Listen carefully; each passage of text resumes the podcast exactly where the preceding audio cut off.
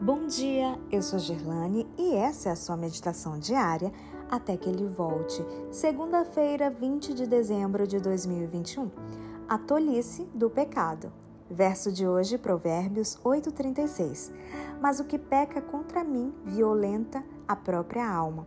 Todos os que me aborrecem amam a morte. A palavra pecado soa agressiva para o homem moderno.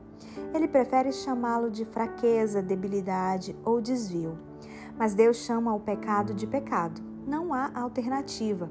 O verso de hoje ensina que, embora o pecado seja uma atitude contra Deus, a realidade é que a maior vítima é o próprio pecador, porque violenta sua alma, afirma Salomão. É impressionante a miopia espiritual do ser humano. Peca porque quer ser feliz, porém erra o alvo e acaba sendo infeliz. Busca o prazer e encontra dor. Procura a realização, mas violenta a alma.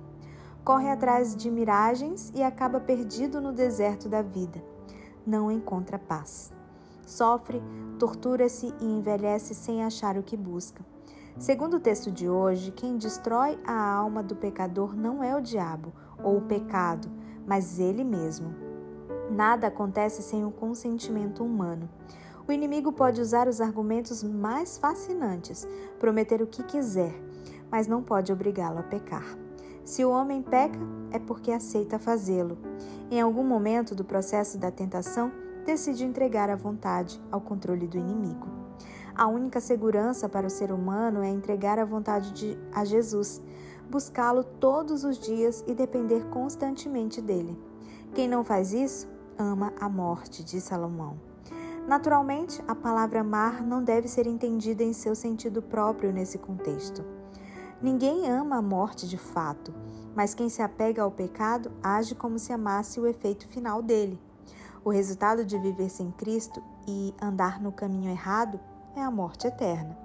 Você precisa ser feliz. A única maneira disso ocorrer é fazer felizes as pessoas que você ama, criando um clima de compreensão, perdão e aceitação que só as pessoas que têm paz podem fazer. Vá hoje mais uma vez a Jesus. Peça sabedoria para decidir, para sair e para entrar. Tenha certeza de que a felicidade se encontra na obediência à vontade divina. Submeta-se a Jesus e lembre-se do que ele disse: o que peca contra mim violenta a própria alma. Todos os que me aborrecem amam a morte.